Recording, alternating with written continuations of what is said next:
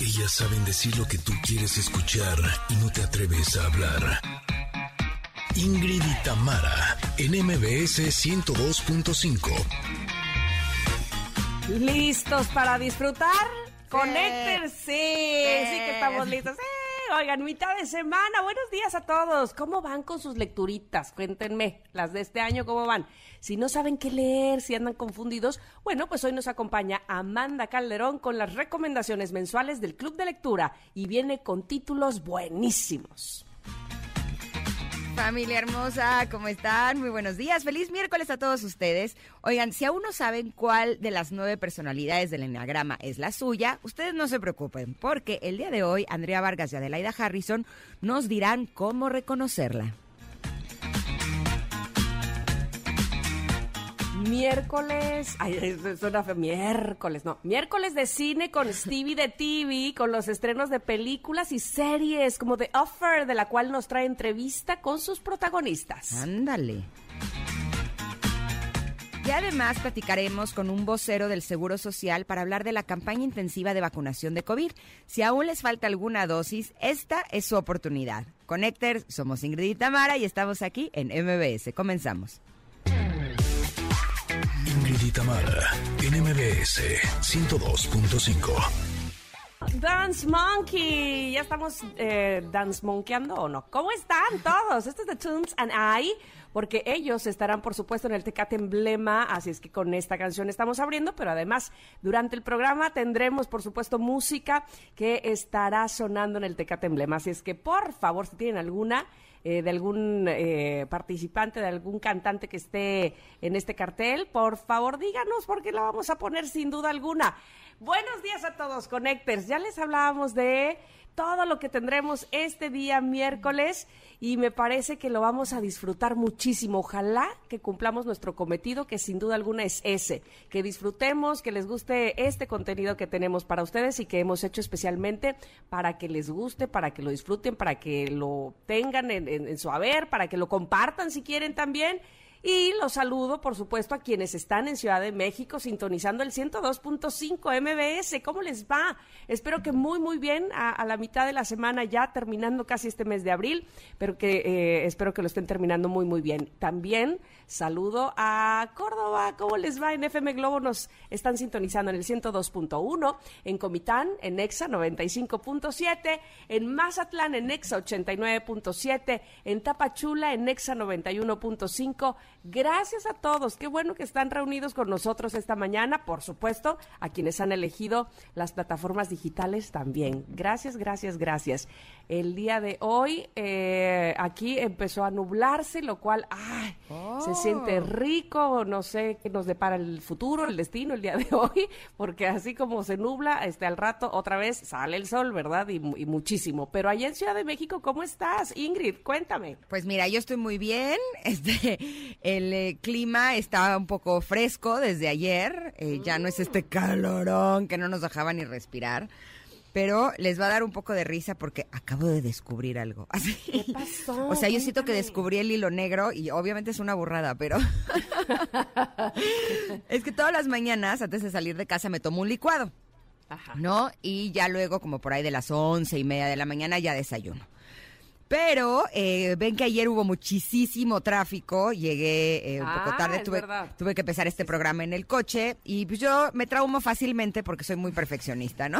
Entonces, oye, dije, voy a salir con mucha más anticipación para que eso no vuelva a suceder. Y se me olvidó tomarme mi licuado. Y ahorita que estábamos empezando el oh. programa, empecé a bostezar y con sueño y dije Nadie puede tener sueño a las 10 de la mañana, o sea, aquí hay algo que está mal. Y en eso me acordé que es porque no me había tomado mi licuado, me faltaba energía.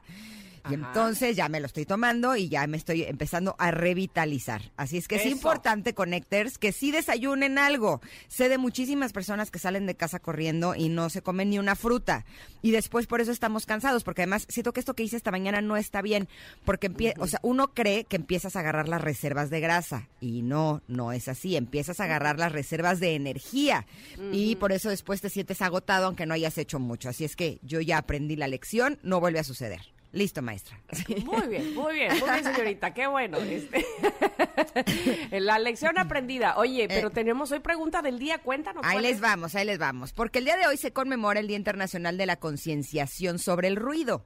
Por eso queremos que nos digan, ¿qué ruidos te parecen más molestos? Tam, ¿a ti? ¿Cuáles te molestan más? Fíjate que sí, el famosísimo claxon, este, me, eh, me me- sobre todo me altera un poco el los nervios y de, ay, ya, por favor. Pero hay un ruido que ese que te hace ah, voltear la cabeza así de, ah, ah, como que ah, te pone mal, que es el rechinar del tenedor en el plato. El, así cuando, yo sé que no lo hacemos queriendo, sino que al- algunas veces sucede. Ajá. Bueno, me, pero me, así me, me eriza, como gato. como gato cuando se pone Me- así para arriba, haz de cuenta. ¿Me creerás que no me he fijado de ese ruido? Ahora se me hace que me va a pasar esto terrible. Ya sabes que como nunca me había fijado y ahora voy a poner atención, ahora me va a molestar cada que alguien rechine No, el tenedor en el pero- plato. Pero no es así como que hay un rechinido normal, pues, de, de- o sea, o más bien un sonido normal de tenedor con plato. Pero hay uno cuando lo arrastras que dices, ¡ah! Por favor, ¿qué pasa ahí? ¿Se parece al del Gis? Eh, eh. Un poco sí, un poco como el del gis, sí, sí, sí, sí, ándale, ese es otro. Ay, nada más de acordarme ya me dio escalofríos. ¿Viste? ¿Viste? A ver, tú cuéntame, ¿qué, qué ruido te parece? Mm. Ahí nos están poniendo un ruido de algo. Ajá. Un Ah, ruido como bueno, de tráfico. de ¿Es por alguna sí. razón? Así. Pues sí, para, para ambientar. Ah, el del tráfico. Ese, ese sí, Ah. cuando estás en medio del tráfico, pero además que todos, así, hijo, como que te altera un poco el nervio, pues, pero... No, así me dices que me altera más los que son como constantes. Por o eso sea, te digo, sí, sí. eh, perro ladrando. No, no, no, no, no. Ah, bueno. Te juro que, o sea, amo los perros. Mi perro Jagger, te juro que es parte de mi familia y lo amo con todo mi corazón y hablo con él y mis hijos se ríen de mí porque amo a mi perro. Pero mi perro no ladra. y estos perros que empiezan raf, raf, raf, raf, raf, y que no paran, te juro que digo, es O muy neta. delgadito. Exacto, pero te voy a decir que, o sea, todavía cuando es porque es una reacción a algo, exacto, esos perros, te juro que me desquician. Y hay unos que yo vivo en un edificio, pero que se hace como eco entre los balcones, ¿no? Ah, ok, ok. Y entonces te juro que hay unos que como ladran mucho, los sacan al balcón y entonces hace eco en el balcón. Y es así de, a ver, si no te gusta que tu perro ladre, educa a tu perro. O sea, la solución no. es tenerlo en el balcón encerrado, o sea, porque además me parece que es como hasta violento que los tengan ahí. Y evidentemente los perros quieren entrar para convivir con sus dueños y como no los dejan entrar porque ladran, ladran más. No, bueno, me desquician totalmente. Ya hasta me puse de malas, mejor hablemos de otro tema. Porque entonces voy a agarrar a ese perro. Ya basta. ¿Cuántas veces te parece que le he hablado a la persona que se encarga del edificio? O sea, te juro que ya soy la intensa, así de otra vez los perros están ladrando, porque a veces son 11 de la noche, ¿sabes? Y yo me quiero dormir. o a por sí veces... te cuesta trabajo, sí. Exacto, o a veces empiezan a ladrar a las 5 6 de la mañana en sábado o domingo. No, los quiero Y, ahorcar. y- y a lo mejor al- a- habrá alguien, o habría que preguntarle a Dominique, este, ¿qué se hace? O sea, ¿habrá algún veterinario que nos esté escuchando? Insisto, habría que preguntarle a Dominique Peralta. Ajá. Si, si se hace algo con los perritos, no sé si este, no sé si hay alguna manera más allá de regañarlos o sacarlos al balcón, como bien dices, eh, que, que sucede ahí en, en tu edificio, sino algo más que sea mucho más efectivo y que además sea más cariñoso para los perritos, ¿no? Porque evidentemente no es que digan, ahora voy a molestar a Ingrid. Pues No, pero es, prefiero que molesten a otros a que me molesten a mí. Ah, no, bueno, por supuesto, pero ¿Sabes? digamos que, que quisiéramos que no molestaran a nadie, ¿no? Básicamente. Yo lo que creo es que yo veo en el balcón de estos perritos que tienen ahí para que hagan sus necesidades y demás. Y me imagino que tiene que ver con la flojera de llevarlos al parque a que hagan sus necesidades, que es lo que hago yo. ¿Sabes? O sea, finalmente, bueno, yo, yo, yo no, lo hace Emiliano, pero eh, yo lo hago cuando es necesario. Vamos, que hay alguien encargado en tu casa. Exacto, claro. aquí el punto es que cuando un perro no se le da la atención como un miembro de la familia, es un perro que está enojado y que busca atención. ¿no? Eh, yo creo que es un poco lo que sucede en este caso. Pero sí, podríamos invitar a Dominique, sería padrísimo para hablar de este tema, cómo eh, ayudar a que los perros no ladren tanto, al menos, ¿no? Ajá, ajá, o, cuál es el motivo, exacto, y a, partir de ahí buscar. Oye, y le pues, mando a mi este vecina el podcast. no, pero ahí vas y le dices, oiga, pues, ¿qué cree? Le tengo una súper buena noticia. no, porque vas a ver que soy yo la que he intensiado todos los días por los ladridos de O le dices al, al, encargado del, edificio, ¿qué crees? Tengo algo para que le digas exacto, Exacto, Oigan, bueno, este, antes, antes de pasar a lo siguiente, nada más quiero decir que están escribiéndonos, Ingrid Tamara MBS. Que, o sea, nos están escribiendo, perdón, que el buzón de quejas es en otra estación. No, no. Dice, felicítenos a todos los diseñadores gráficos, que hoy es nuestro día. Ah, pues muchísimas ah. felicidades. Un abrazo a todos ustedes, diseñadores gráficos. Eh, que, que pasen muy, muy bien su día y gracias por todo lo que nos aportan. Y ahora sí, les vamos a decir que tenemos otras buenas noticias, porque la temporada de regalos llegó, sí. Hay un ganador cada 15 minutos. ¿Ustedes quieren participar? Pues es muy fácil, solo sigan estos pasos. Visiten el Palacio de Hierro o entren a elpalaciodehierro.com. Realiza compras de 5 mil pesos con tu tarjeta Palacio y podrás obtener puntos triples y la oportunidad de participar para ganar un certificado de regalo con valor de hasta 100 mil pesos. Me vuelvo loca. Si realizas compras de 3 mil pesos con tu tarjeta Palacio, obtendrás tres oportunidades de participar en la dinámica. ¿Qué tal? Muy bien, y además disfruta de hasta 12 mensualidades sin intereses y hasta 25% de descuento en todas tus compras con tu tarjeta Palacio y bancarias. Recuerda que puedes hacer tus compras de abril 28 a mayo 1 del 2022. En esta temporada tus compras te dan más beneficios. Elige tus favoritos de las colecciones más exclusivas y llénate de todo el estilo Palacio. No lo dejes pasar y sé uno de los ganadores. Soy totalmente Palacio. Consulta términos y condiciones en el hierro.com. Y así nos damos un corte, pero regresamos con el comentarot. Somos Ingrid y Tamara y volvemos en unos minutos aquí al 102.5. Es momento de una pausa. Ingrid y Tamara, en MBS 102.5.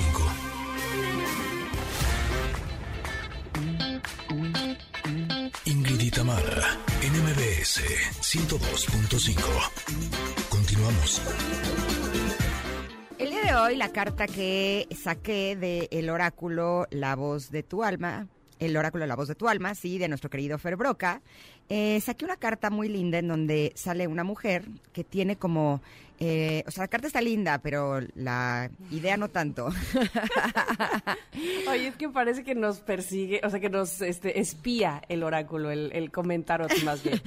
O sea, digamos que no es de estas imágenes en las que eh, les hemos dicho en otras ocasiones de yo me quiero sentir así. No, pero sí me he sentido así muchas veces. Pues no estábamos hablando de cómo te sientes con el perro. Exacto, exacto, maldito perro. Así. El punto es que sale eh, la imagen de una mujer eh, que tiene en la parte de su vientre y pecho fuego así, ah, y trae una cara de que está enojadísima y está señalando hacia su lado izquierdo, en donde hay una maceta. Eso no entiendo cuál es el significado, pero así es lo que está. Por eso se las describo. Si ustedes la quieren ver, como siempre está publicada en nuestras redes sociales, arroba Gritamar MBS. Eh, esta canción se llama Reacciones Violentas y dice lo siguiente. ¿Estás siendo demasiado reactivo con tus comportamientos? ¿Hay algo en ti que te lleva a sentir impulsos de violencia o de rabia? Últimamente sientes mucho enojo y no has descubierto por qué. La voz de tu alma te dice que necesitas bajar un poco el ritmo, prestar atención a tus emociones y observarte con detenimiento. Cuando reaccionamos con violencia o rabia y nos comportamos de modo demasiado impulsivo, hay una emoción que nos está susurrando y al no escucharla la proyectamos en sombra es decir, una reacción violenta es una experiencia, emoción o vivencia mal procesada. Eh, reconoce, o sea, eso es algo así como eh, se, te acumula, ¿no? como no expresaste estos pequeños enojos, eh, cuando viene algo que a lo mejor no es como tan importante, uno explota porque tiene este fuego interior como lo está mostrando nuestra carta.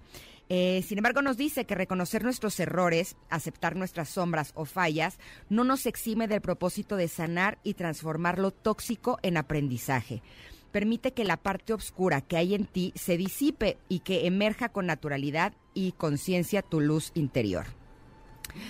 Ok, empecemos. A ver, okay. entonces. Ok, quitemos de la variable al perro que ladra, ¿no? Ah, porque además son dos. Debo decir que son Oh, dos no, perros. bueno. Sí. Eh, justo eh, me, me podría pensar que es curioso que haya salido esta carta el día de hoy, porque realmente estoy de buen humor y no me despertó el perro ladrando, ni el gallo. Eh, pero esta mañana estuve platicando con eh, una de mis terapeutas muy, muy temprano, que tengo consulta. Y justo hubo un tema que podría tener que ver con esto, ¿no? Eh, muchas veces creemos eh, que nuestro trabajo en la vida es hacer justicia, ¿no? Y entonces estamos como justicieros luchando muchas guerras con muchas personas que evidentemente no tienen la conciencia para darse cuenta de qué es lo justo. Eh, muchas veces estas son personas que llevan toda una vida abusando no solamente de ti, sino de muchas otras personas, ¿no? Y eh, finalmente eh, tenemos, o lo que más nos conviene es hacernos responsables de que de alguna manera inconsciente elegimos a estas personas como maestros de algo. Eh, y que lo que teníamos era que aprender algo sobre estas personas. En mi caso, yo les comparto que eh, a mí algo que me costaba mucho trabajo y que he ido practicando poco a poco es saber poner límites. Y lo he dicho muchas veces en este programa, debería de haber una materia escolar que se trate de eso, ¿no? Eh, para que aprendamos a hacerlo. Pero si no lo hicimos ya años atrás y estas personas han estado abusando a lo largo de los años, es muy difícil que nosotros los ayudemos a entender que abusar de nosotros no es lo correcto, ¿no? Incluso cuando nosotros ponemos límites después de muchos años de abusos, estas personas eh, tienden a enojarse y a reaccionar y a provocar un problema mayor. A donde quiero llegar es que eh, justo con lo que estaba platicando esta mañana, a veces tenemos que aprender qué es lo mejor para nosotros. Y a veces lo mejor para nosotros no es hacer esa justicia. A veces lo mejor para nosotros es aprender a soltar y aprender a cortar lazos con esas personas que llevan tanto tiempo eh, haciéndonos la vida difícil o intentando lastimarnos. Y esa es una decisión y me, me causa gracia porque si yo reviso en mí qué es lo que más me provoca enojo, es el tener que invertir en tiempo presente mi energía, mi dinero, mi tiempo en hacer justicia y poner límites a personas del pasado, ¿no? Eh, y me doy cuenta que realmente hoy en mi vida eso es lo que más enojo me causa, eso es lo que hace que, que, que hierva por dentro. Y justo eh, a veces el tomar la decisión de eh, cortar, aunque aparentemente pueda parecer que uno perdió, porque no hizo justicia, yo siento que el universo tiene una contabilidad perfecta y tarde o temprano va a hacer justicia por otros lados. Entonces, el que haya salido esta carta el día de hoy, de alguna manera siento que me confirma eso, que tenemos que aprender a eh, no estar enojados o no ser violentos con nosotros mismos. Y muchas veces el camino no es hacer justicia de las maneras tradicionales. Muchas veces hacernos justicia es aprender a soltar. ¿Tú cómo ves esta carta, Tam? Ay, este, ay, cuando uno se enoja, mira, a mí, cómo me caigo gorda cuando estoy tan molesta por algo, y es decir, eh, cuando sé que pude haberlo detenido, eh, o digamos, eh, digamos, digamos que ese es mi pie o mi, mi talón de Aquiles, ¿no? Ajá, ajá. Que permites, permites, permites, permites, y entonces al final te enojas, o bueno, en mi caso, me enojo conmigo. Porque Claro. permití, permití, permití, permití. Claro. No con esa otra persona, sino que estoy, bueno, pero otra vez, Tamara. O sea, y entonces estoy todo, estoy así, ah, molesta conmigo y enojada. Y entonces es una cadena, y estoy segura que todos lo hemos eh, comprobado. Como cuando, ah, mantienes este fuego que dice ahí la carta, este fuego interno de ah, enojo, enojo, enojo. Ajá. Ya así te traigan tu pastel favorito, así te lleven a ver tu película, si, si lo mantienes, si lo alimentas, como todo el fuego, cuando lo alimentas, cuando, lo, cuando le das más eh, eh, combustión, pues se vuelve más grande, ya con cosas que ni siquiera tendrías por qué enojarte, ¿no? lo veo, por ejemplo, en, mi, en una de mis hijas, ¿no? Que ya empieza la adolescencia. Sí, ay, mamá, sí, y ya, bueno, ya, pero si te estoy ofreciendo lo que quieres, ah, sí, cierto.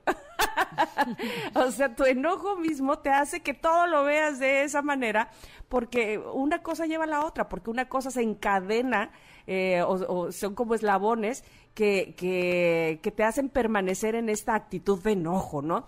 En todo caso, lo que también he visto que nos eh, funciona aquí en casa es, a ver, ¿Qué es exactamente lo que te enoja? ¿Esto? ¿Segura? Mm, bueno, no, más bien esto. A ver, vamos más al fondo. Ah, es que esto, ok, ahí está el asunto.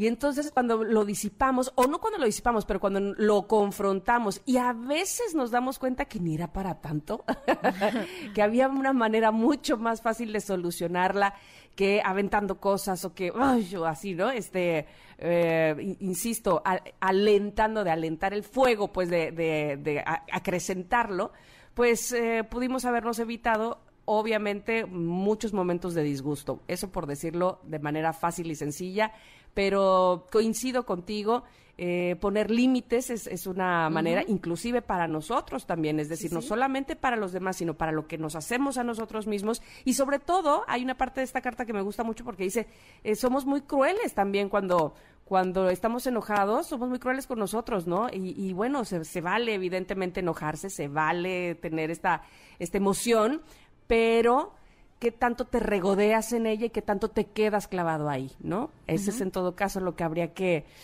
que pensar o que, o que profundizar un poco más. Y para eso es esta sección del comentario, como siempre les decimos, para profundizar en aquellas cosas que nos deja eh, ver la carta del día. Así es que la tienen, como ya decíamos también, publicada en arroba Ingrid Tamara MBS. ¿Ustedes qué les hace reaccionar violentamente y qué tan violentamente? Porque, bueno, evidentemente hay niveles, ¿no? Exactamente. Oigan, y nos vamos a ir a corte con Me Myself de Dana Paola y Mika, pero tiene que poner mucha atención a la música porque recuerden que ese será su boleto para el Tecate oh. Emblema, ¿eh? Así es que más adelante les diremos cuál será la dinámica para que ustedes se puedan llevar estos pases. Y así, nos damos un corte, pero regresamos con Amanda Calderón, Amanda Calderón, perdón, que nos tiene las recomendaciones de libros para este mes. Somos Ingrid y Tamara y volvemos en unos minutos aquí al 102.5. Regresamos. Es momento de una pausa. Ingrid y Tamara, en MBS 102.5.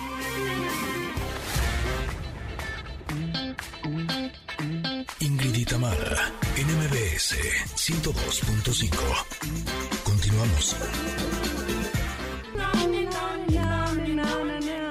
102.5. Continuamos. me encanta esta canción. Se llama Life Goes On de Oliver Tree y que por supuesto son parte del Tecate Emblema. Váyale apuntando si se quiere llevar sus boletos de la música que estamos poniendo el día de hoy aquí en Ingrid y Tamara. Y apunten también, por supuesto, las recomendaciones de libros que nos tiene Amanda Calderón, a quien le doy la bienvenida. ¿Cómo estás, Amanda? Bienvenida. Hola, muy bien. ¿Y ustedes? Pues felices de tenerte para que nos digas ¿Qué libros nos traes a recomendar? ¿Qué libros eh, has captado, has curado para decirnos estos son los que convienen? Cuéntanos. Claro que sí. Hoy les traigo tres libros eh, de suspenso. Son de estos libros que los comienzas a leer y ya te estás mordiendo las uñas porque estás intrigadísimo de qué es lo que va a seguir. Así que, a ver, empecemos. Creo que el primero va a ser Nueve Perfectos Desconocidos de Lian Moriarty, que este tal vez le suena un poco porque tuvo su adaptación en HBO hace poco con Nicole Kidman. Sí, Ya la vi. Muy buena, ¿verdad? También la viste, ¿verdad, Tam? Sí, también, también. Buenísima. Es excelente. Y bueno, para que sepan un poco de qué va, Nueve Perfectos Desconocidos nos habla sobre justamente nueve personas que deciden irse a un spa de lujo para pasar 10 días intentando pues reconstruir un poco sus vidas, ¿no? Porque cada una de estas nueve personas está pasando por un momento difícil. Tenemos a una autora de novela romántica que está con su catálogo en decaída, sus ventas están en bajada. Tenemos una familia que está pasando por una tragedia familiar que no sabemos exactamente qué es. Y tenemos eh, un matrimonio de dos chicos jóvenes que se ganaron la lotería y no saben qué hacer con ese dinero que incluso está ya destruyendo su matrimonio, entre otras personas, ¿no? Y llegan a este spa eh, intentando pues sanarse a sí mismos, ¿no? Intentando encontrar pues su centro otra vez. Pero lo que no saben es que la directora de este, de este spa de lujo, que totalmente, totalmente, está ah, intentando experimentar con ellos un nuevo tipo de terapia. Y decirle terapia como que es algo muy muy generoso.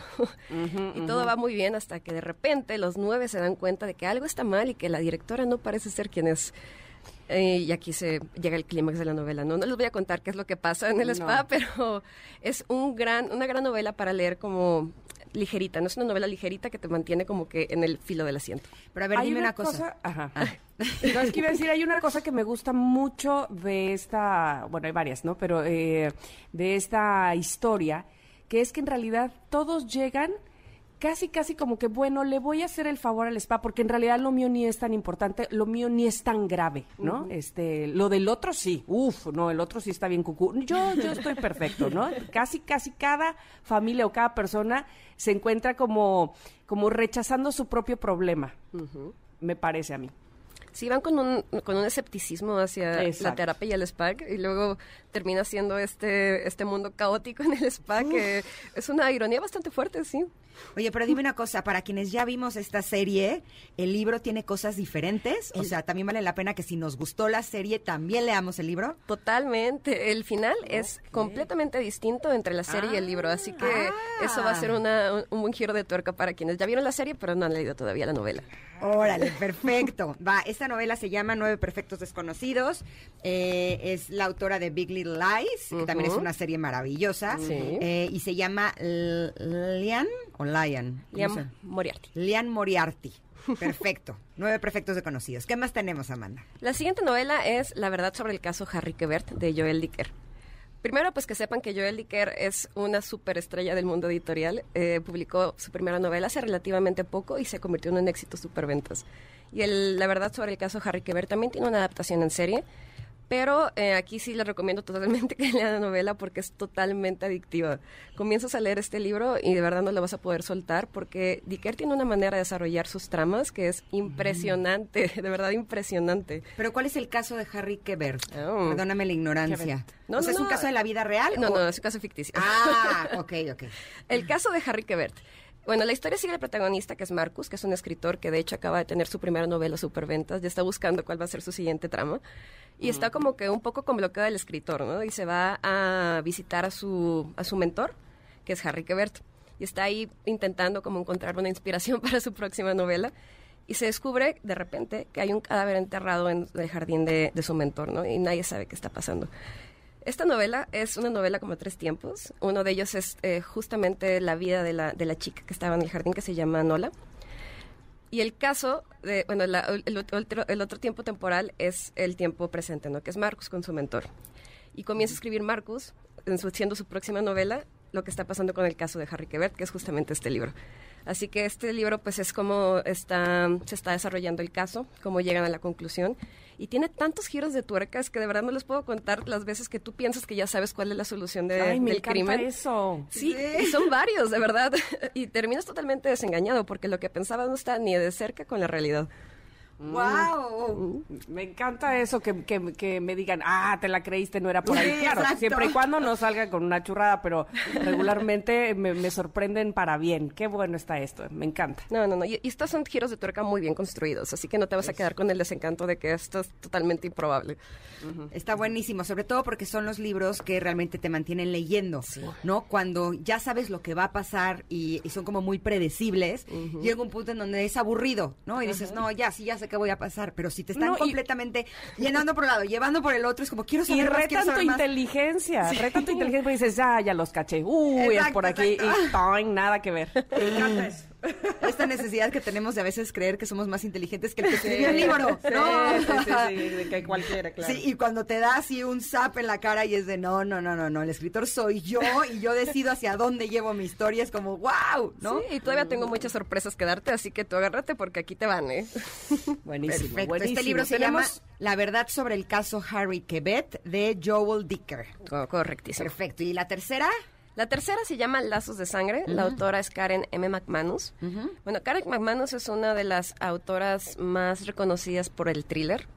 Eh, de hecho, es la autora de Uno de Nosotros Miente, que tiene también adaptación en Netflix.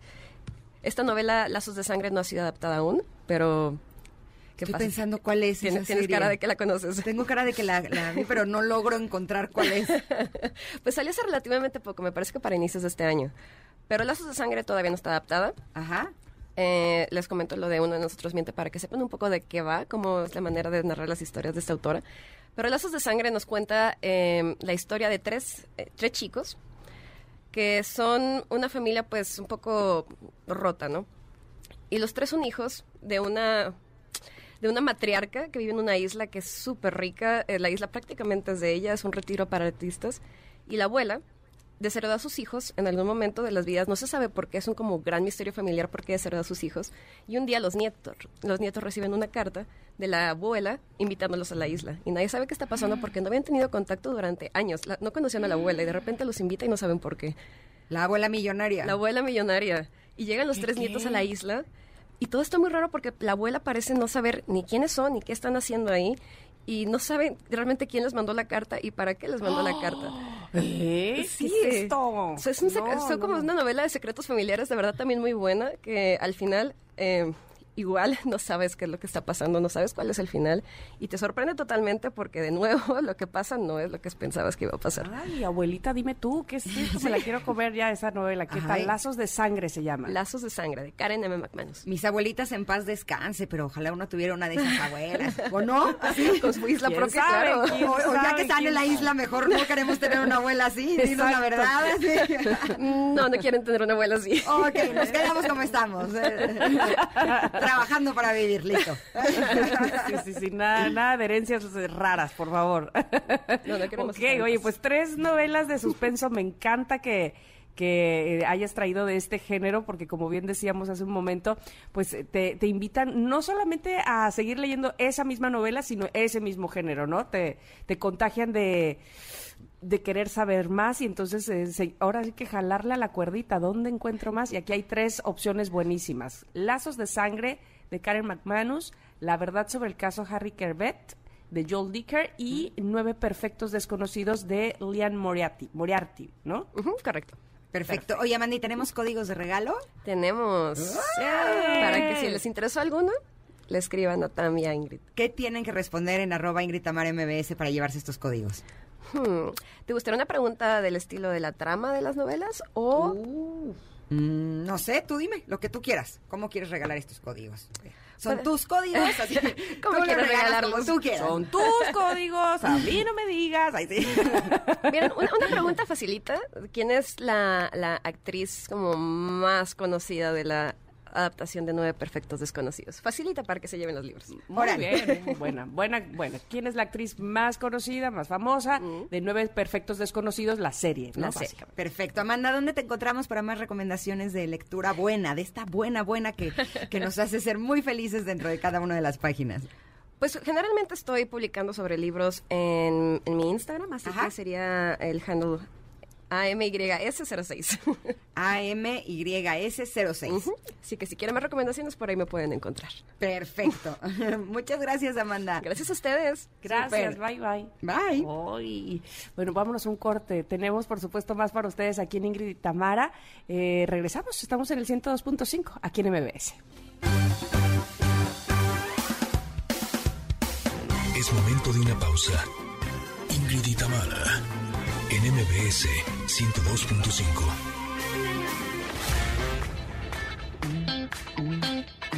Ingrid y Tamara, en MBS 102.5. Continuamos. Esta canción me pone de buenas. Como bueno, por cool. ¿no? Sebastián Yatra lo, lo logra conmigo. Este, de verdad que sí, Tacones Rojos me, me gusta esta canción. Y mira ahora con John Legend. ¿Esta canción está con John Legend? Sí, este, John Legend le pidió el... Ah, esta versión es con John Legend. Featuring a Sebastián Yatra, sí. Órale, no, pues ya están los cuernos de la luna, me da muchísimo gusto. Oigan, en este momento vamos a hablar de un tema eh, importante, eh, de la campaña intensiva de vacunación COVID-19, y para ello tenemos como invitado al doctor Carlos Benito Armenta Hernández, él es jefe del área de promoción y educación en el ciclo de vida del IMSS. ¿Cómo estás, Carlos? Buen día. Un fuerte abrazo a la distancia, estimadas Ingrid y Tamara, y un gran saludo a todos en MBS Radio. Gracias, eh, doctor Carlos. Eh, dime una cosa, ahora que leo sobre la campaña intensiva de vacunación COVID-19, yo eh, hubiera pensado que ya prácticamente la totalidad de la población estaba vacunada. Y ahora el saber que todavía falta mucha gente es algo que me llamó mucho la atención. ¿De qué se trata esta campaña intensiva de vacunación COVID-19? Fíjate que esta campaña tiene como objetivo incrementar la cobertura de vacunación de dosis de refuerzo contra el virus SARS-CoV-2 de manera eficaz y efectiva en toda la población de 18 años y más de edad. Ok, y además eh, hace unos días supimos eh, que ya los niños de 12 años en adelante también podían obtener eh, la vacuna. ¿Incluye esta vacuna, esta campaña intensiva de vacunación COVID-19?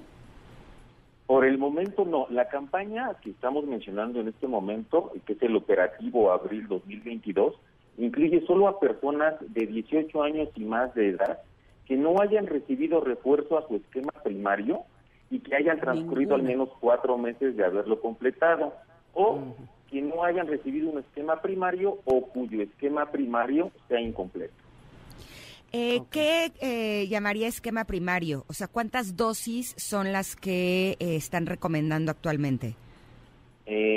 ahorita estamos aplicando vacuna AstraZeneca para fortalecer los esquemas. Acuérdate que el, esquema era de dos dosis, después dimos un refuerzo. La gente le llamaba tercera dosis, realmente es un refuerzo.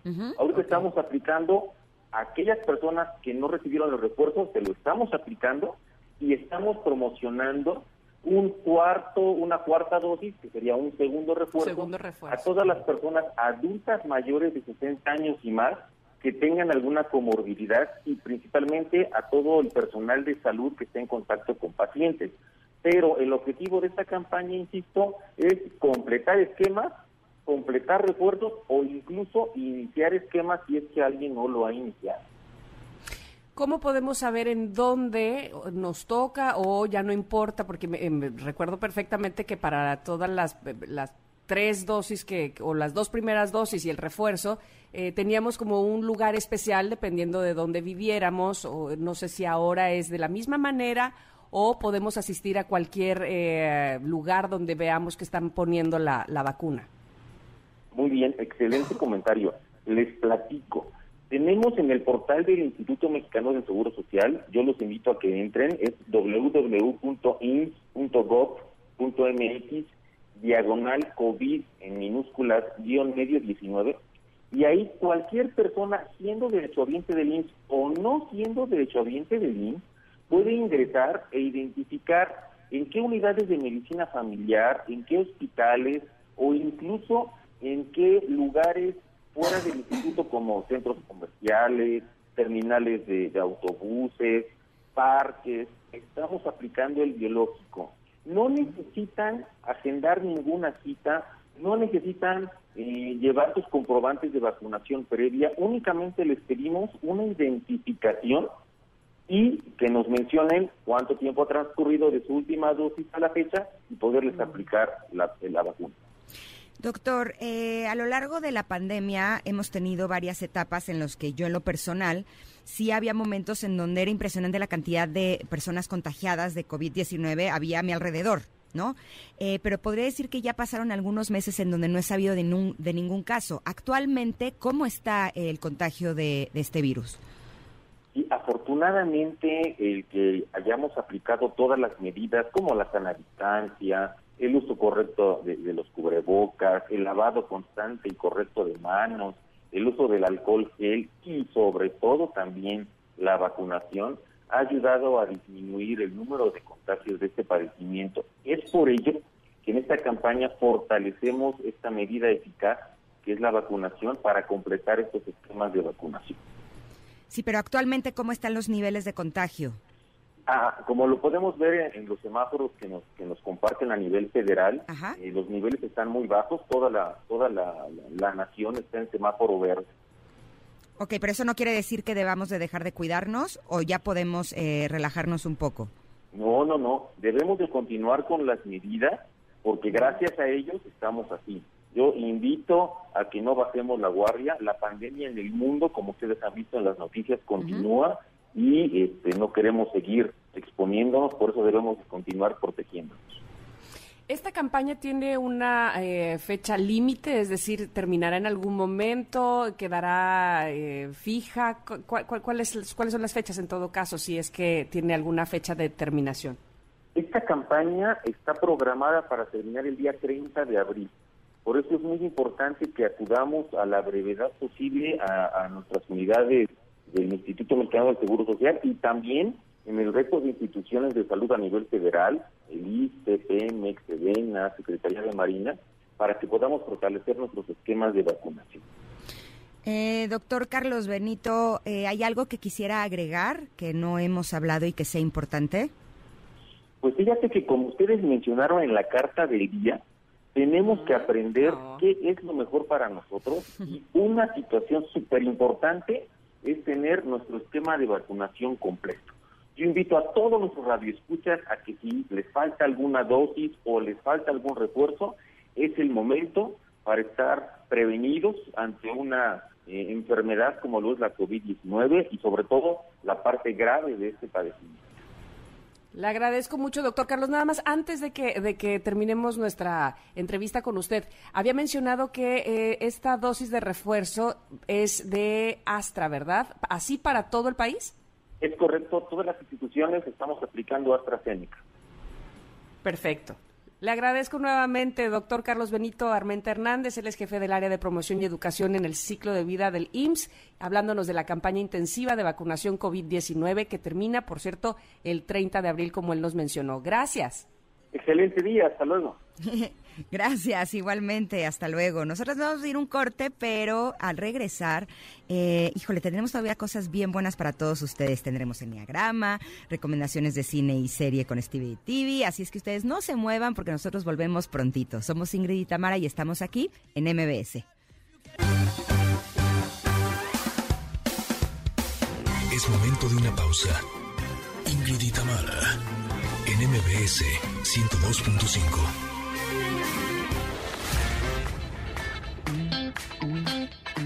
Ingrid Itamara, NMBS 102.5. Continuamos. Familia, en la primera hora de Ingrid y Tamara nos acompañó Amanda Calderón y nos compartió interesantes libros para el club de lectura. Nueve Perfectos Desconocidos nos habla sobre justamente nueve personas que deciden irse a un spa de lujo para pasar diez días intentando pues reconstruir un poco sus vidas, ¿no? Porque cada una de estas nueve personas está pasando por un momento difícil y llegan a este spa intentando pues sanarse a sí mismos, ¿no? Intentando encontrar pues su centro otra vez. Muy interesante todo lo que nos trajo Amanda el día de hoy. Pero ¿saben qué? Más adelante, Andrea Vargas y Adelaida Harrison nos darán tips para reconocer nuestra personalidad de Enneagrama. ¿Cuál eres? ¿Cuál eres? Además, Stevie de TV con las recomendaciones de películas y series. Así es que continuamos. Somos Ingrid y Tamara en MBS.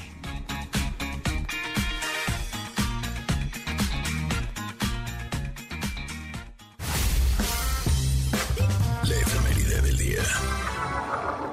Un día como hoy, pero de 1961, nace el músico, cantante y compositor español Nacho García, fundador con su primo Antonio Vega de la banda de rock Nacha Pop, grupo puntero de la nueva ola de los ochentas con éxitos como este que estamos escuchando, que es Lucha de Gigantes. Pues.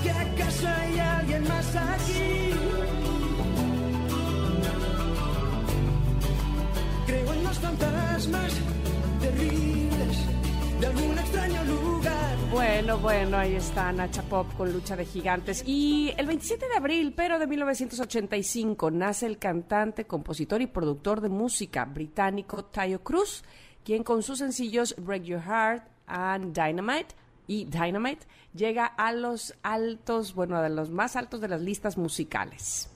My plans, plans, plans, plans. I'm wearing all my favorite brands, brands, brands, brands. Give me some space for both my hands, hands, hands, hands. You, you, cause it goes on and on and on. And it goes on and on and on. Yeah. Ya lo escuchamos, esto es Tayo Cruz y es Dynamite. Eh, y también un día como hoy, pero del 2002, muere Ruth Handler, creador- creadora de Barbie, la primera muñeca para niñas que se aleja de la figura infantil. La empresaria también crea una prótesis mamaria para las personas que sufren alguna mastectomía. Hoy, ¿Viste ayer, por cierto, a Margot Robbie vestida de Barbie ya? Porque viene la película, ¿no? No, no. Ah, sí, sí, sí, este ya salió el primer cartel de se ve con su eh, carro rosa convertible, se ve muy linda. Sí, es En una fin, Barbie, o sea... Es una Barbie, sin La duda, verdad. sí. Vamos a los acontecimientos. Les quiero decir que un día como hoy, pero de 1709, se inaugura la antigua Basílica de Guadalupe, donde permanecerá la imagen de la Virgen durante casi tres siglos hasta octubre de 1976. Y el 27 de abril de 1994 en Sudáfrica se celebran las primeras elecciones multirraciales libres. Los varones y mujeres de piel negra pueden votar, poniendo fin al periodo conocido como apartheid. Oye, apenas Y también- 1994 no puede ser. Sí, sí. o sea, parece chiste, ¿no? O sea, es como en serio. Ujú, Muy tarde. Pero bueno, día del código Morse es el día de hoy. Un día como hoy, pero de 1791, nace Samuel Morse, físico y pintor estadounidense, inventor del código de señales, a base de puntos y rayas, del que hace uso el telégrafo. En su honor, por supuesto, se instituyó esta efeméride. Eh, también es Día Internacional de la Concienciación sobre el Ruido, ya lo decíamos en la pregunta del día, en donde les estamos invitando a través de redes sociales, arroba Ingrid Tamara MBS, que nos digan cuáles son estos ruidos que más les molestan. Pero justo este día promueve el cuidado del ambiente acústico, la conservación de la audición y la conciencia sobre las molestias y daños que genera el ruido, que está considerado como un agente contaminante del mundo moderno. Totalmente de acuerdo. Tenemos muchas respuestas a nuestra pregunta del día y estaba leyendo y hay una que por supuesto coincido totalmente que es, mm, bueno, para mí molestísimo y es la fresa del dentista. Bueno, no, no, no, no. Tráiganme audífonos, por favor, porque no quiero oír eso. Es más lo que molesta el ruido que yo creo que lo que molesta la fresa en el diente, no sé, es Ahora, una cosa terrible. eso es necesario, ¿no? Eh, Sí, hay situaciones sí, en las sí, que tenemos que pasar por eso, pero no tenemos que pasar por los automovilistas tocando el claxon de forma terrible, ¿no? O sea, como que creo que es un punto. De hecho, eh, hace algunos años tuve la oportunidad de viajar a la India y no, no, no, no, no. O sea, si ustedes creen que han escuchado claxons, allá es, o sea, te juro que es de, bueno, puede ser. O sea, Concierto. cállense, así. cállense que están contaminando. Niño. Exacto, o sea, todo el tiempo tocan, pero todo el tiempo, ta, ta, ta, ta, todo el tiempo. No, una cosa impresionante. Así es que me encanta el hecho de que el día de hoy seamos conscientes de que el ruido también es un agente contaminante del mundo moderno. Y Ya leeremos más adelante lo- todos las- los mensajes porque de verdad que está muy interesante lo que nos, lo que nos responden Connectors. Exacto. Y el día de hoy también es Internacional del Diseño Gráfico. Eh, el Consejo Internacional de Asociaciones de Diseño Gráfico crea este efeméride que busca crear un espacio para dar a conocer la importancia de esta profesión, así como su contribución para generar cambios significativos en todo el mundo y hacer del diseño gráfico una herramienta de valor social. Un abrazo enorme a mi cuñado Pico, que eh, Es diseñador. No, hombre, Ah. y es así, es lo máximo. Picudo. Sí, es picudo. Él es el creador de la portada de mi libro Mujerón. Eso, muy bien. y también el creador del nombre, en el que estuve atorada más meses que lo que me tardé en escribir el libro. Gracias. Te juro, Bueno. llegó un momento en que dije, no puede ser que escribí el libro en 40 días y llevo cuatro meses que no tiene nombre. Hasta que por fin él me ayudó y le agradezco enormemente el trabajo tan maravilloso que hizo. Ya lo creo que sí. Oigan, y hoy es Día Internacional del Perro Guía. Este día tiene como objetivo eh, divulgar la importancia del papel de los perros guías para apoyar la movilidad de las personas con discapacidad visual y otras condiciones de vida. Qué importante eso, que puedan estar los perros guía eh, precisamente junto con sus dueños en, en lugares donde evidentemente están siendo totalmente un apoyo en restaurantes, en el metro, en donde quiera que, que vayan, porque son eh, totalmente eh, funcional y, y serviciales. Así es que, pues bueno, Día Internacional del Perro Guía. Qué maravilla. Y vamos a continuar con buenas noticias, porque ustedes sabían que Orange Crush regresó a su sabor original. Sí, así como lo oyen. Si eres de los pocos que aún no lo han probado, esta es tu oportunidad porque este fin de semana nuestros amigos de Orange Crush estarán en la Condesa para que puedas acercarte y disfrutar este inolvidable clásico de naranja. No esperes más, date una vuelta por la Condesa, como decía Ingrid, redescubre el sabor preferido de generaciones y generaciones, que está buenísimo. Bueno, pues con esta recomendación, por supuesto, nos vamos a ir a un corte, regresamos, dime. ¿Qué te parece si antes les damos el pase que tanto les hemos prometido? Es verdad, es verdad, ¿cómo lo estaba olvidando? Me eh, encanta darles regalos, tienes toda la razón. Exacto, tenemos un pase doble para el Tecate Emblema y les vamos a decir cuál es la pregunta para que se lo puedan ganar. La primera persona que nos escriba en arroba Ingrid Tamara MBS y nos diga con cuál canción abrimos el programa y con quién hace dueto Sebastián Yatra en la canción Tacones Rojos, se lleva, se lleva, se lo llevó este pase doble para disfrutar del Tecate Emblema, ¿ok? Lo pueden hacer a través de arroba Ingrid Tamara MBS en Twitter. Perfecto, y no solamente tenemos boletos para el Tecate Emblema, que mira que yo estoy segura que ya ahí están contestando ya para llevárselos. También tenemos pases dobles para Diego El Cigala, sí.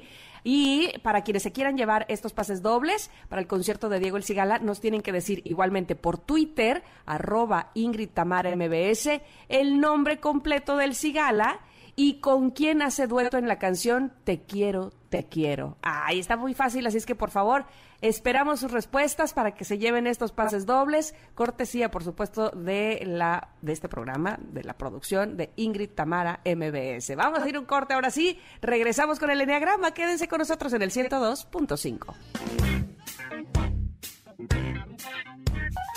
Es momento de una pausa. Ingrid y Tamara en MBS 102.5.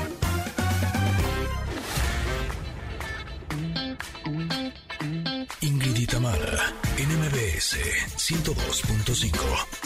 Continuamos. Enneagrama. Nueve formas de ver la vida. Descubre la tuya. Mira, bueno, pues estamos escuchando a Alicia con About Time y en este día miércoles me encanta a mí recibir siempre a Andrea Vargas y Adelaida Harrison para hablarnos de Enneagrama. Y yo sé que muchos de ustedes, como nosotras, Ingrid y yo, eh, a partir del programa, es que hemos conocido esta herramienta y, y luego hemos tomado el interés, por supuesto, en ella, pero todavía nos quedará alguna duda de cuál será nuestro eneatipo, qué tipo de personalidad tengo yo. Este, al principio sentíamos que éramos todas, ay, yo soy la uno, la dos, la, todas teníamos. Y poco a poco hemos ido depurando y dándonos cuenta que, claro, así como lo explican ellas, que de verdad que nos queda clarísimo, ya sabemos muchos de nosotros cuáles somos. Sin embargo, hay otras personas que todavía no les queda claro. Y para eso están aquí ellas. Andrea y Adelaida, bienvenidas. Hola. Hola Tamara, qué gusto estar contigo y con y con Ingrid que aquí la tenemos al ladito. Exacto. bueno, ¿cómo vamos a hacer para descubrir nuestra personalidad para estar seguras que esas somos? Eh, pues bueno, para empezar sería bueno eh, recordarles que el enneagrama es una herramienta de psicología que nos ayuda a conocer y a entender de una manera clara y profunda nuestro tipo de personalidad y el de la gente que nos rodea.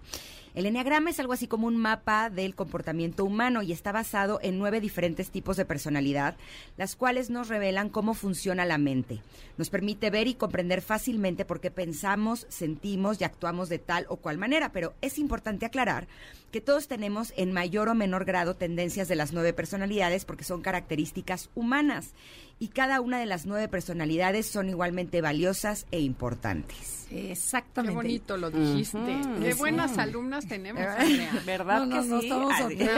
Pero ves, Tamara, como dijiste, es que creemos que somos de todo. Pues sí, claro, que sí, porque son características humanas y por supuesto que si se hablan del uno, yo tengo del uno, ah, del dos, yo también tengo del dos, pero va a haber una que va a predominar en ti. Entonces, bueno, lo importante no es saber en qué soy igual a los demás, sino en descubrir en qué soy diferente para así poder identificar mi tipo de personalidad en el mapa del enneagrama. Necesitamos identificar qué nos mueve, cuál es nuestro motor, porque eso es lo que nos va a decir en qué somos diferentes. Entonces, cada tipo de personalidad tiene sus propios talentos como sus limitaciones específicas y en esta diversidad está la riqueza del mundo. O sea, el que seamos diferentes, dices, qué rico, y no todos iguales. Y bueno, pero continuemos. Bueno, otra cosa...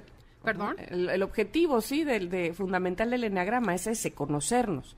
Ah, claro, es bien importante esto. La idea es que te despiertes, te conozcas y tengas además herramientas que amplíen tu conciencia para entender quién eres y quiénes son los demás y a dónde quieres ir. Y lo segundo, reconocer esos hábitos repetitivos y automáticos que tenemos para darnos cuenta y de verdad con conciencia poder transformarlos. Esa conducta mecánica, cambiarla, porque la verdad es que el chiste es aprender a identificarte o verte, el observador interno. Que llega un punto en que te observas a ti haciendo las cosas y eso te lo da el enagrama. Ahora la pregunta del millón, ¿cómo descubrimos qué tipo de personalidad somos? Bueno, eso es lo más importante. Exacto. Lo, ¿Qué primer- necesito saber? Así. Sí, porque mucha gente dice, ay, dime, ¿qué número soy? Ay, a ver, ¿qué personalidad soy? No, no, no, no. Primero, necesitamos tener muchísimas ganas o una intención real de conocernos a fondo. Porque todos nos sentimos buenos y perfectos y no queremos cambiar nuestros hábitos y no nos gusta ver el lado negativo o incómodo de la personalidad. Porque dices, ay, ¿sabes qué? No, así soy, yo soy regañón y así es, y te aguantas, ¿no? Entonces, por lo que necesitamos, lo primero es valor y honestidad. Otra cosa que tenemos que aprender es a observarnos de cerca, lo que decía, como separarte de tu personalidad. Tú no eres tu personalidad y empezar a ver a tu ego como algo diferente de ti para que te puedas distanciar y ver cómo actúa tu personalidad. Porque observarte es la única manera en que vas a poder entenderte, conocerte y cambiar. No es tan fácil porque realmente tienes que estar dispuesto a aceptar lo que no te gusta, que es lo que el cerebro tapa. Y requiere gran esfuerzo y atención y práctica, porque además nuestra mente tiende a distraerse con bastante facilidad para evitar que crezcamos. Entonces, crecer y madurar es una decisión personal. Todos los días, cuando nos despertamos, actuamos en automático y el chiste es darnos cuenta cuál es ese tema que domina mi vida. Ese mecanismo automático, el piloto automático que tenemos. Y fíjese, lo, lo interesante es que cada una de nosotros tenemos un tema. Dices, ¿cuál es mi tema? Dices, cuando nos estamos bañando o camino al trabajo o cuando vamos manejando o en el transporte, hay que autoobservarnos y preguntarnos, ¿en qué estoy pensando? ¿En dónde está mi mente la mayor parte del tiempo? ¿En dónde invierto esta energía? ¿No? Dices, en ser el mejor y buscar reconocimiento, siempre estoy pensando en a ver cómo me voy a pantallar a tal persona, o siempre estoy añorando lo que otros tienen y yo no tengo. Cuatro. Eh, me la paso corriendo, corrigiendo y educando a los demás. Muy bien, ¿Verdad que sí? Me- Sí. Muy bien, Tamarita. O sea, este, huyendo y evitando problemas. A ver, Nueve. eh, Siete, siete, siete. me la paso preocupada y quejándome de todo. ¿Cuál sería? Seis. Seis. Estoy pensando en qué, en qué puedo hacer para divertirme. Siete. Ah, siete, Ay, claro. Qué bien. Entonces, lo más importante es autoobservarnos y cacharnos en el momento en que estoy quejándome, juzgando, presumiendo, sintiendo envidia, dudando. ¿Para qué? Para que en ese momento tenemos que hacer un alto, detenernos, como dijo Adelaida, y romper ese, a- ese acto compulsivo. Por ejemplo, te das cuenta que dices, híjole, no, ya estoy criticando. No, qué bárbaro, es que me estoy quejando. Llevo, en el- llevo toda la mañana quejándome del tráfico, del presidente, de la... Dices, a ver, entonces, haz un alto y cámbialo. Esa es la idea del enneagrama, el autoobservador. Dices, es me observo mi ego y dices, a ver, párale y cambia otra estrategia. Eh, De eso se trata el O enneagrama. sea, si ya sabes cuál es tu debilidad, Ajá. puedes estar más atento a ver esa debilidad cuando caigas. Claro, porque vas a estar ¿No? cayendo Claro. todo el tiempo de acuerdo a tu tema. Además, algo interesante es que cuando ya te conoces y ya llevas trabajando un tiempo, te cachas que estás, alguien te está diciendo algo, no estás de acuerdo, pero no reaccionas, como dices, "Mm, o sea, esto no lo voy a, no voy a ceder aquí, pero escuchas, recibes la información, o sea, ya te observas en el tiempo real, que eso ya es padrísimo, tomas mejores decisiones y no te lanzas a pelear. Pero bueno, eso después de que sucede, ya es un cambio importante. Cada personalidad describe ciertas características específicas, entonces tienes que identificarle por lo menos con el 70% de, de esas características para que puedas decir que es tu personalidad. Ok. Y ya que descubres tu tipo de personalidad, entiendes cuál es tu motor y aceptas que así es, empiezas a cambiar y el 50 restante del trabajo, el 50% es aprender a hacer cosas diferentes. Exactamente. Y el verdadero reto del enneagrama es crecer, porque dicen, bueno, ¿y para qué tanto esto del enneagrama? No, bueno, y sí, mi personalidad, y luego, o sea, no, lo importante es que crees, es que de verdad, ¿y qué sigue, no? Lo importante es creer, salirnos de nuestra zona de confort, trabajar, transformar y trascender para sacar lo mejor que hay de nosotros mismos, lo más bello, lo más íntimo, lo más delicado que es la esencia. Porque, como bien dice Adelaida, estamos todo el tiempo en la personalidad, en el ego. Entonces te dice, quítala, hazla ligerita. ¿Para qué? Para que la, la gente conozca tu esencia y te, y te relaciones de esencia a esencia. No con todo mundo, pero sí con estas personas que te importan, ¿no? De hecho, es curioso porque a través de esta sección que he aprendido más de mi personalidad, que es la 4, eh, me doy cuenta cómo, por ejemplo, cuando me comparo con los demás, me tiro al drama, ¿no? Entonces, ya me cacho. O sea, cuando me estoy dando cuenta que estoy de, no, es que eh, todos son felices menos yo. No, a ver, Ingrid, bájale tres rayitas. O sea, o sea, que ahorita haya algo que no te haya gustado, no quiere decir que no seas feliz para empezar. Pero además, cómo identificas a otros también y comprendes también muchos de sus comportamientos, ¿no? claro. dices, ah, uy, este seguro es un siete o no sé, algo así. Y entonces dices, claro, por eso va por aquí. Oigan, ahorita que estaba pensando, ¿se imaginan una fiesta de puros siete, por ejemplo? O un, o un cafecito con, así de puros cuatros en la mesa. Dios santo, qué interesante estaría eso, ¿no? Totalmente, totalmente. O puros cinco, que nadie una habla. reunión de cinco. De no, nerds. ¿qué haces? Pues to- todos en el celular. Puros cuatros, bien creativos, pero bien llorones, ¿no? No, no, no está tan divertida su fiesta, Tam, no me está gustando. Imagínate, no, sí, sí, quiero, quiero, quiero. Debe estar muy interesante ver cómo reacciona y además interactuar entre ellos, ¿no? Claro, los Sería, no, ¿qué quieres tomar? cuatro. Lo que tú quieras. Oye, sí, no, no, nunca escoges, agarrarían nada, por vida de Dios. Nunca serviría a nadie nada. Terminó la fiesta y nadie pidió nada, gracias. Pero todos fuimos muy felices. Sí, Oigan, según. ¿les parece si vamos rápidamente al motor de cada una de las personalidades Perfecto, para para- que quienes todavía no la identifiquen eh, les pueda ayudar a tenerlo un poco más claro? Y de verdad, esta es la clave para identificar tu personalidad. Ah. Entonces, bueno, personalidad uno, mi motor va a ser buscar la perfección en todo lo que yo haga, hacer bien las cosas. Es por eso que lo- nos van a llamar perfeccionistas o reformadores. La dos es, su motor es conectar con la gente para que lo quieran y lo necesiten. Y por eso lo llaman el colaborador o el rescatador. La personalidad tres, mi motor va a ser destacar, ser el ganador, ser el número uno, para que la gente me reconozca, me aplauda. Y por eso se le llama el ejecutor. El 4 es la personalidad, bueno, su motor es lograr una conexión profunda con todo para llenar ese vacío que me hace sentir carente. Y bueno, por eso le llamamos el romántico. Y la personalidad 5, mi motor va a ser, ser aislarme, ser independiente y entender el mundo que me rodea. Es por eso que me llaman el observador, el investigador. La personalidad 6, mi motor va a ser en- encontrar seguridad y confianza con la gente que me rodea. Y es por eso que lo llamamos el cuestionador o el escéptico. La personalidad 7, mi motor va a ser buscar la parte alegre, aventurera de la vida. Es por eso que me llaman el optimista. Y el 8, mi, mi motor va a ser mandar, tener el poder y el control de todo. Por eso lo llamamos el jefe, el protector o el cabecilla.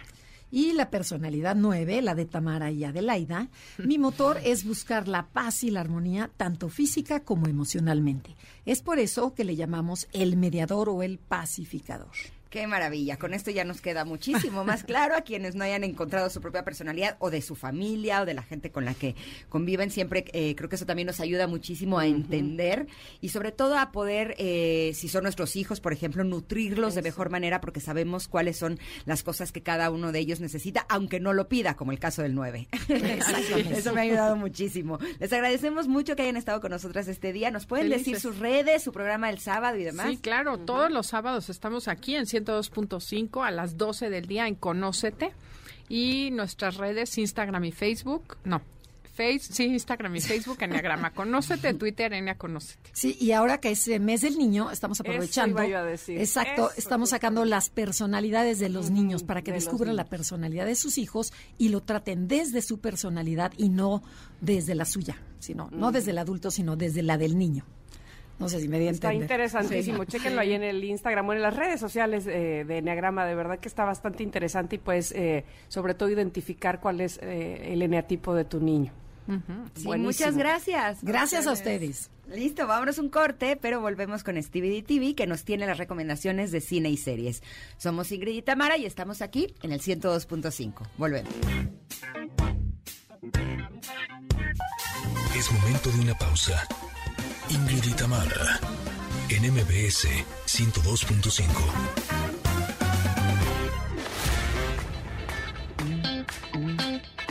Ingrid y en MBS 102.5.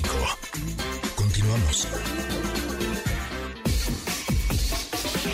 Cine y series al estilo de Stevie de TV.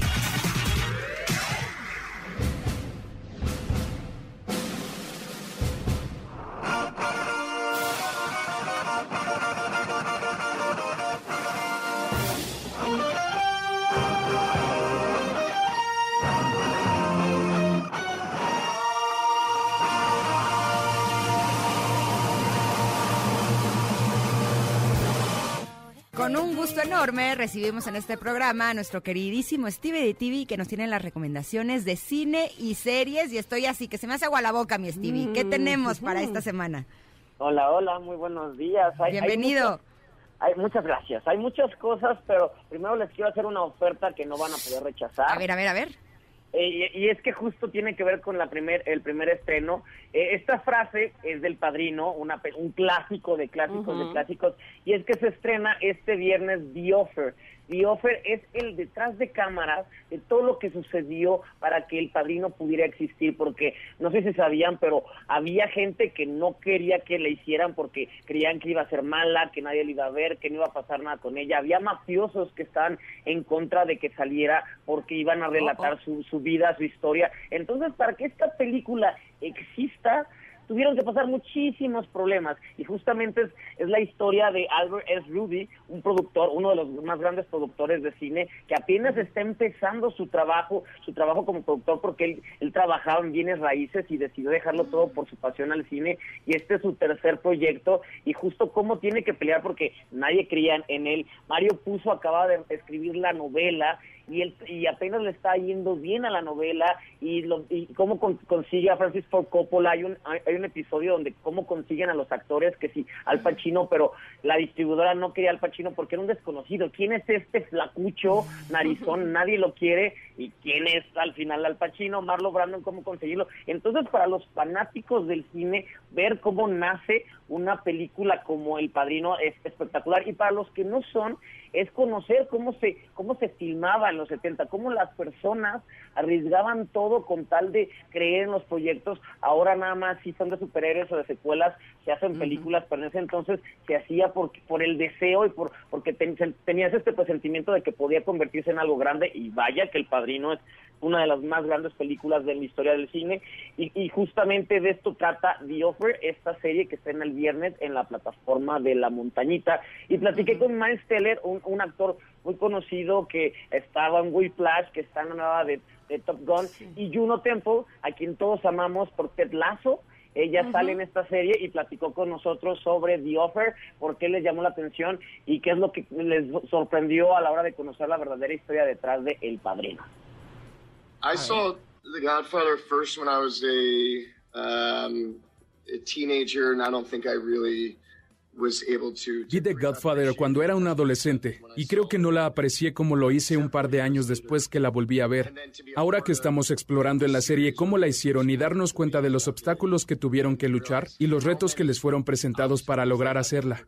O sea, hacer una película siempre es un reto, que la película se haga, pero no sé cuántos productores tuvieron una pistola sobre su cabeza. Ser parte del detrás de una de las películas más importantes del cine de todos los tiempos de mucha presión aterra, pero de igual manera que honor. Y yo también creo que siempre debes hacer proyectos que signifiquen un reto. Cuando la estábamos filmando no me puse a pensar en lo que el elenco o producción de la original van a pensar al verla, porque en ese momento estábamos entregados en lo que hacíamos tratando de sentir lo que ellos sintieron. Y que cuando lo vean sientan que lo que hicimos fue un buen trabajo. Estoy orgullosa. Lo que se me quedó grabado es que muchas personas pusieron su carrera en peligro por este proyecto, y eso me hizo pensar en la importancia que tenía para ellos.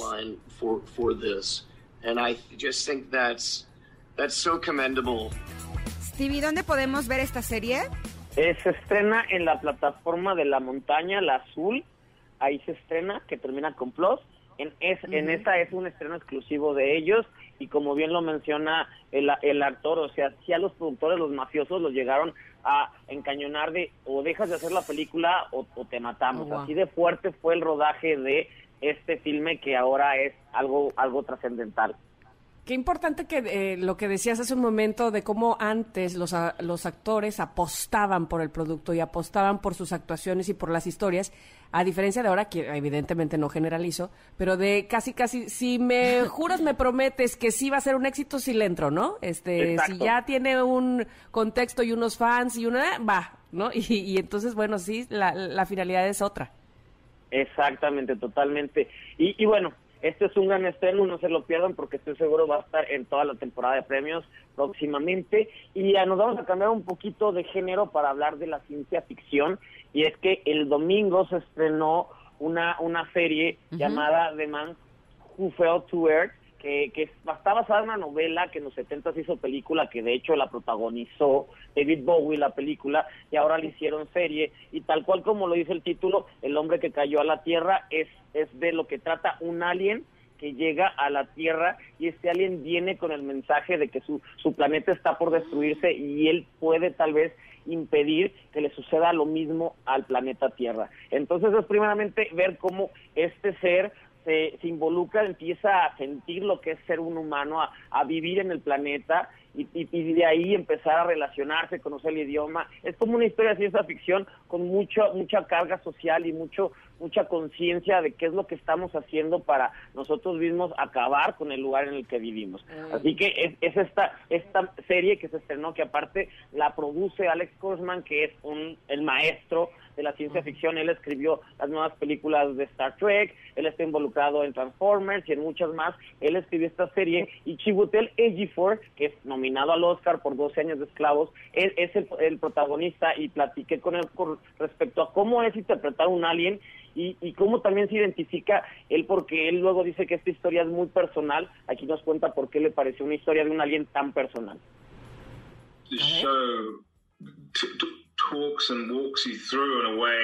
Es un show que presenta la evolución de un ser llamado Faraday, que lo conoces en el principio experimentando por primera vez. Cada contacto, cada proceso es nuevo. Es una persona que ya ha tenido experiencias y que ha creado su propia personalidad, su propio ser, y cómo eso se transformó ahora que es un alien, para después entender la psicología de la humanidad, porque cuando la entiende y sabe cómo interactuar con los humanos e interiorizar, viene con la duda de cuándo entiende al ser humano, ¿Esto le afecta como ser extraterrestre? ¿Cuál es el punto de fusionarse? Entonces tiene muchas capas el camino de este personaje. Cuando Faraday llega a la Tierra se siente un poco más ligero en su cuerpo que en su propio planeta. Y esto le da una sensación de intranquilidad porque se mueve y controla de una manera distinta. Mi historia también incluye migración porque mi familia migró de Nigeria a Reino Unido. Todas esas cosas ayudan a provocar tus emociones de manera psicológica.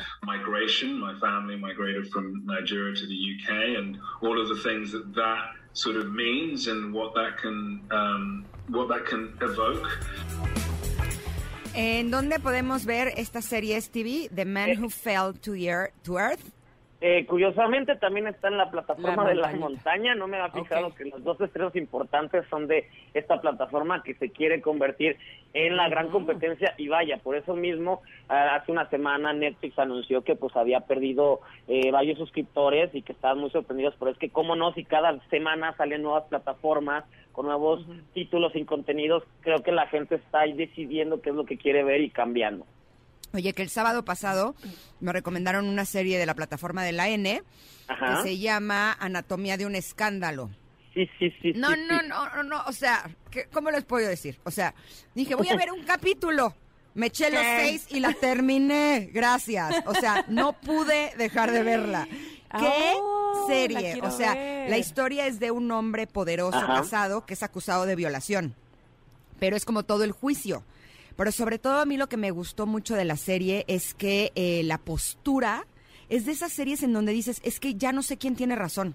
¿Sabes? O sea, la línea es tan delgadita entre la postura de, de, cada uno de los personajes que te juro que es de esas que dices, ya no sé ni quién es el malo. O sea, te hace cuestionarte sobre tus, ideologías, tu moralidad y todo. Exacto, por eso se me hizo tan interesante, porque todo el tiempo estuve pensando de, es que ya no sé, o sea, porque finalmente eh, no quiero emitir juicios sobre las personas, pero sí sobre las situaciones, es, está, está realmente interesante y sobre todo es de esas que, como les digo, que ¿para qué les digo que no? Sí, sí, la empecé a y la enganchas, te enganchas. Sí, es que como, como lo dices, nunca sabes quién realmente está diciendo la verdad o quién está diciendo. Y, y, esta es la magia de, de, este show que protagoniza Sienna Miller, que es totalmente británico, pero es qué es lo que está pasando y realmente lo hizo y te hace dudar porque a la esposa duda, todo el mundo duda al respecto de la situación. No, y es de debate, ¿eh? o sea, de hecho cuando la terminé, así me, me puse con mis hermanas que ya la habían visto, así, tema de debate, te lo juro, porque sí, sí, eh, la postura es interesante, me parece una, una gran obra, se las recomiendo mucho, se llama Anatomía de un escándalo y está en la plataforma de la N. Pero tú qué más nos tienes, Stevie? Que es tu eh, sección, no la mía. No, no, pero me encanta, me encanta que apoyemos todos y que vayamos contando, porque luego con tantos estrenos no se puede hablar y así vamos uniendo para que todo el mundo conozca. Eh, tengo, tengo, hablando de, de, series y, de grandes estrenos, el domingo se estrenó en, en esta, esta plataforma de la estrella que termina con Play, Estrella Play se estrenó este una serie que protagoniza ni más ni menos que Julia Roberts y Sean Penn, así de sencillo oh. de en qué momento las máximas estrellas de, Hollywood están ya en la, en la, en serie. las plataformas. Exactamente, es porque el cine no les está dando nada nuevo, les ofrece o puros superhéroes, o puro reboot, o, secuelas, entonces el cine o los, las máximas estrellas están volteando a ver a las plataformas y esta se llama Gaslit. Eh, Gaslit es es el término que se le da cuando un hombre a una mujer como que la mujer le está contando algo y el hombre menosprecia lo que cuenta y el hombre como que trata de manipular lo que ella está diciendo para hacerla creer que ella está mal y él está bien. Este término se usa mucho recientemente, gaslighting, que me está como, me estás queriendo cambiar mi versión, controlando lo que yo estoy diciendo. Y todo esto viene a razón de que tiene que ver con, con el caso Watergate. Esta historia fue real y Julia Roberts nos presenta a Marta. Marta está casada con un gran abogado y, ella descubre que, que Richard Nixon, que es el mejor amigo de, de su esposo, Richard Nixon, presidente, está involucrado con el caso Watergate y ella le trata de avisar a su marido y es cómo tú vas a venirme a decir y cómo tú sabes si tú eres una mujer y tú no sabes nada. Entonces esa es la historia de cómo ella trata de advertirle a la gente de que saben que no apoyen a Richard Nixon porque en, cualquier momento se va a destapar que él está involucrado y se va a poner muy fuerte la cosa. Y es esto, como nadie le hace caso a una mujer por sencillamente ser una mujer. No, es que está interesantísimo porque es algo que sucede muchísimo. Todo el tiempo. Totalmente. O sea, antes, ahora y espero que ya no después, pero sí, eh, muy, muy real. Qué, qué buena recomendación. Exactamente, entonces tenemos Gaslight que ya se estrenó el domingo el primer episodio, van a ser seis. Y bueno, ¿qué les puedo decir? Sean, Penn y Julia Roberts siendo una pareja y robándose, ellos dos peleándose es una cosa maravillosa. Está en una plataforma de la, de la estrella y termina con Play. Entonces en inglés estrella y play, ya con eso la pueden ver. la única manera en la que la puedo vender. Perfecto. Stevie, tenemos algo más, pero tenemos que ir a un corte. ¿Te parece si vamos y regresamos contigo? Perfecto, claro que sí. Venga, somos Ingrid y Tamara y estamos hablando con Stevie TV sobre recomendaciones de cine y series. Regresamos.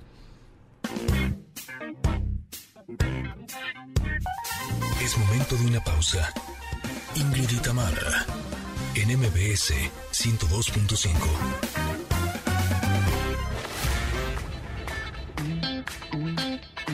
Ingrid y Tamara, NMBS 102.5.